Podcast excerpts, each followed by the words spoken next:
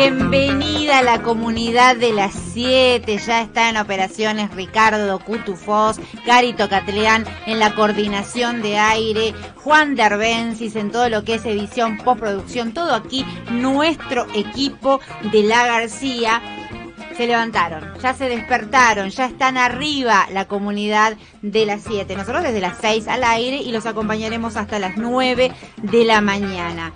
El concepto, la reflexión conceptual de hoy tiene que ver con el sentido común. Hay, hay el sentido común. Hay el sentido común. A ver, ¿cuál es la definición de sentido común?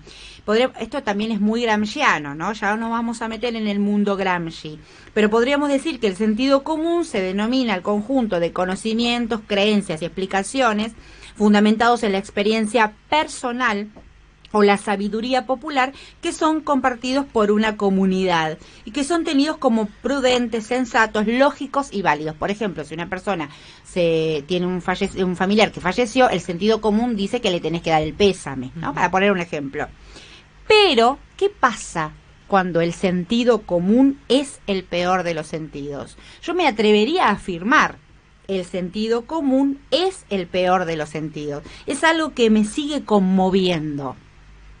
Es el peor de los sentidos cuando la cristalización es hegemónica, cuando la cristalización de los sentidos es hegemónica, porque el sentido común en el discurso puede estigmatizar.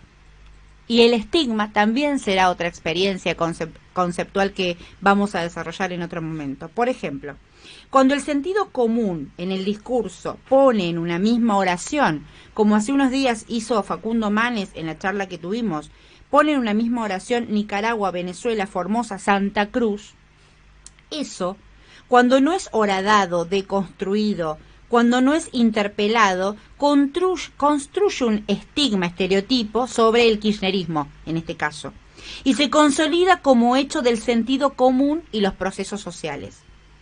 El sentido común, que es una forma no reflexiva de utilizar el lenguaje, donde esas palabras no son examinadas, no tienen una analítica, es lo que habilita, por ejemplo, a una tapa de diario que dice, Recuerden, dice la tapa del diario, dos puntos. Piqueteros cortan el puente Pueyrredón. La gente indignada. Piqueteros cortan el puente Pueyrredón. La gente indignada. ¿Qué carga mediática tienen los sentidos? No hay ahí, en esa construcción, un análisis de que la gente indignada, comillas, comillas, pueden ser quienes cortan el puente, con sus razones para la indignación, la falta de trabajo, la informalidad laboral, esta, una propuesta como la de la reta de eliminar las, las indemnizaciones, el hambre. No, no. En la construcción del sentido común hegemónico, son los indignados son los conductores. Eran los conductores que no podían transitar libremente. Esas cristalizaciones constantes hacen muchísimo daño, muchísimo daño. Somos sociedades de la palabra. Estamos barrados por ellas. Y cuando quedamos constituidos así, tenemos un problema como sociedad.